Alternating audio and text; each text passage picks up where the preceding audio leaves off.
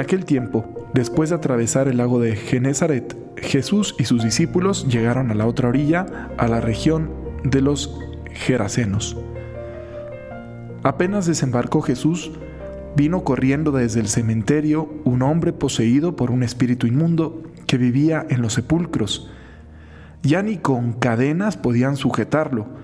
A veces habían intentado sujetarlo con argollas y cadenas, pero él rompía las cadenas y destrozaba las argollas. Nadie tenía fuerzas para dominarlo. Se pasaba días y noches en los sepulcros o en el monte, gritando y golpeándose con piedras. Cuando aquel hombre vio de lejos a Jesús, se echó a correr, vino a postrarse ante él y gritó a voz en cuello, ¿Qué quieres tú conmigo, Jesús, Hijo de Dios Altísimo? Te ruego por Dios que no me atormentes. Dijo esto porque Jesús le había mandado al espíritu inmundo que saliera de aquel hombre. Entonces le preguntó Jesús, ¿cómo te llamas? Le respondió, me llamo Legión porque somos muchos, y le rogaba con insistencia que no los expulsara de aquella comarca. Había allí una gran piara de cerdos que andaban comiendo en la falda del monte. Los espíritus le rogaban a Jesús, déjanos salir de aquí para meternos en esos cerdos. Él se los permitió los espíritus inmundos salieron del hombre y se metieron en los cerdos. Todos los cerdos, unos dos mil, se precipitaron por el acantilado hacia el lago y se ahogaron. Los que cuidaban los cerdos salieron huyendo y contaron lo sucedido en el pueblo y en el campo. La gente fue a ver lo que había pasado, se acercaron a Jesús y vieron al antes endemoniado ahora en su sano juicio sentado y vestido. Entonces tuvieron miedo y los que habían visto todo les contaron lo que le había ocurrido al endemoniado y lo de los cerdos. Ellos comenzaron a rogarle a Jesús que se marchara de su comarca. Mientras Jesús se embarcaba, el endemoniado le suplicaba que lo admitiera en su compañía. Pero él no se lo permitió y les dijo, vete a tu casa a vivir con tu familia y cuéntales lo misericordioso que ha sido el Señor contigo. Y aquel hombre se alejó de ahí y se puso a proclamar por la región de Decápolis lo que Jesús había hecho por él, y todos los que lo oían se admiraban. Vaya pasaje. O sea, qué emocionante toda esta escena, ¿no? Jesús que atraviesa el lago, llega a la siguiente orilla, a la otra orilla, y se le aparece este hombre. Y vean nada más la presentación que hacen de él. O sea, insiste en muchas ocasiones que le ponían argollas y cadenas y que las rompía y que nadie podía sujetar y que ya lo habían intentado. Y cómo este además eh, no solamente era como el maloso que jajaja ja, ja, se ríe desde la colina, sino que se lastimaba con piedras. Y aquí está el primer, mm, o sea, me vino, o sea, fue inevitable que me viniera a la mente la imagen de tantos países en el mundo pero pienso ahora en concreto en América Latina y pienso más específicamente en México, y no solo, pero sobre todo en México ahorita, que literalmente se siente así. Estamos sometidos al influjo del mal en el corazón de tantos hombres y tantas mujeres que parecen ingobernables. Tanto criminal, tanto ampón que está ahí con la sensación de que son como estas encarnaciones del demonio que nadie puede contener, que ninguna autoridad, ningún gobierno, ninguna policía, ningún nivel militar pueden contener, como si fuera el mal infrenable. Y no es verdad, no es verdad, no es verdad. No es verdad. Ningún narcotraficante, ningún secuestrador, ningún pampón, ningún delincuente, ningún rufián, ninguno, ningún pecado es más fuerte que la gracia de Dios. Ninguno. Y, y pienso en lo que decía Juan Pablo II en Siracusa, ahí en la isla de Sicilia, en la capital de la mafia se podrán burlar de las leyes humanas, podrán someter a las autoridades, podrán aterrorizar a las personas, pero a Dios nadie lo aterroriza y de Dios nadie se burla y a Dios nadie lo compra. Y en eso ponemos nuestra fe. Hay un juicio de Dios que está por encima de todos los mugrosos juicios humanos y mediocres juicios humanos.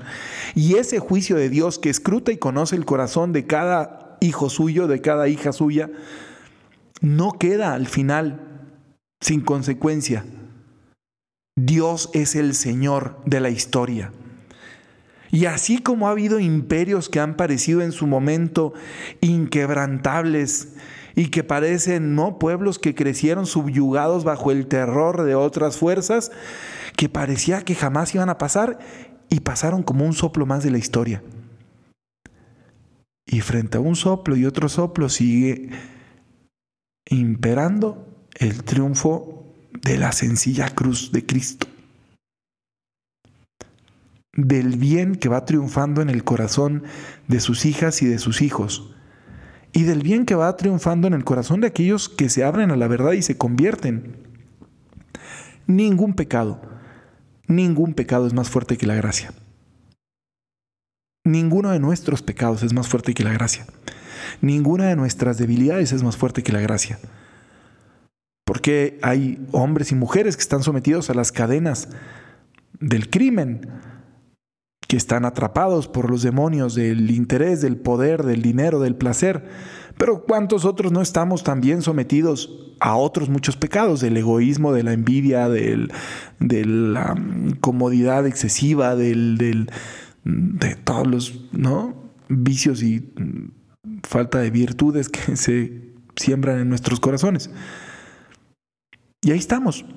Pero bueno, sí yo acepto la gracia y confío en la gracia de Dios, me acerco por medio de los sacramentos, aprovecho el dejar que Dios me toque por medio de Jesucristo. Entonces no hay cadena que se resista, no hay chamuco que pueda. De todo esto podemos ser liberados si queremos. Pongamos en eso nuestra confianza. Y entonces sí, aunque sean una multitud, de pecados nuestros pecaduchos, aunque sea, como dicen aquí, una legión, porque son muchos, el Señor nos puede liberar. No saben cómo me ha costado este. pasa a veces, ¿eh? ahí como los ven, a veces también en ambientes muy buenos hay gente que es medio, medio, medio gachita. Eh, me ha pasado muchas veces que llego a algún lugar y, ah, mucho gusto, me presento. Y usted es, religioso, Dios, yo religioso. Ah, ¿de, ¿de, qué congregación? Y yo a veces digo, pues de la Legión, ¿no? De la Legión de Cristo. Siempre trato de decir como que nombre y apellido. De la Legión de Cristo. Y no, no, no falta alguno que dice, ah, Legión. Claro, porque somos muchos, ¿verdad? Así como diciendo, ¿eh? como los chamucos, y yo no, porque nosotros somos de Cristo, queremos ser muchos, pero para Cristo es otra cosa. Pero bueno, entonces, esta multitud, ¿verdad? Esta multitud puede ser vencida por Cristo. Y ahí es donde tenemos que poner el énfasis, que Cristo triunfe sobre cualquier realidad. Si Cristo triunfa sobre todas todas, todas, todas nuestras realidades, entonces sí, podremos sentirnos liberados y emocionados. Y luego ya por último, qué curiosa la actitud de la gente, ¿no? En lugar de entusiasmarse con este Cristo que viene a liberarnos, les da miedo y piensan, quieren que se vaya. Porque evidentemente el corazón, cuando reconoce que Cristo va a entrar, pues también siente un poquito de miedo, ¿no? por lo que esos cambios vayan a implicar en nuestra vida. Y también es un truco del, chamuquillo, ¿verdad? De atemorizarnos con los cambios que Dios va a hacer y pensar que ya nunca más, como sentía San Agustín en esas tentaciones que le decían, nunca más podrás volver a disfrutar de esto y del otro. Y San Agustín dice, y esto y el otro eran muy concretos, ¿no? Pues a veces también tenemos miedo de que si nos acercamos a Dios, nuestra vida va a ser transformada y vamos a perdernos de todo lo bueno y sabroso del mundo. No es verdad. Cristo lo que nos ofrece es libertad. Libertad para construir un mundo mejor, un mundo más justo, un mundo más bello, un mundo más pleno, un mundo más feliz, un mundo más completo, un mundo más maravilloso, porque eso es lo que Dios viene a ofrecer Y no nada más así en una predicación de la teología de la prosperidad, sino porque Dios acomoda todas las cosas. Ahí está la cruz, pero una cruz con Cristo. Ahí están los triunfos, pero triunfos con Cristo. Ahí están las alegrías, pero alegrías con Cristo. Ahí están las penas, pero penas con Cristo. Es que Cristo triunfe en el corazón y entonces la multitud de las situaciones que se nos presenten serán sometidas por el Señor. Y entonces sí obtendremos esta entusiasmante realidad. Bueno, ya, me extendí demasiado. Eh, me emociona hablar de Jesús. Eh, espero que ustedes también les emocione pensar en Él. Que tengan un excelente día. Que Dios los bendiga mucho.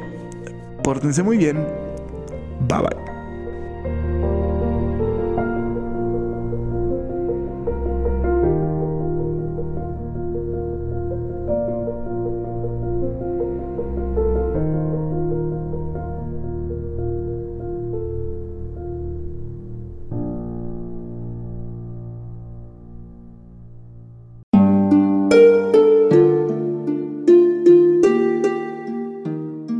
Hola, ¿qué tal? Perdón por la interrupción, pero quiero invitarte a escuchar el nuevo podcast de Juan Diego Network que se llama Oraciones de la Noche. Ahí te voy a acompañar antes de dormir, así que no tienes excusa para no escucharlo. ¿Y qué vamos a hacer? Pues yo te voy a ir guiando para que te relajes, te prepares para dormir y haremos una oración juntos. ¿Qué te parece? ¿Nos vemos pronto entonces? Escúchalo en tu plataforma favorita. Solo sigue el link en los show notes de este episodio. Oraciones de la noche. No lo olvides, ¿eh? Nos vemos pronto.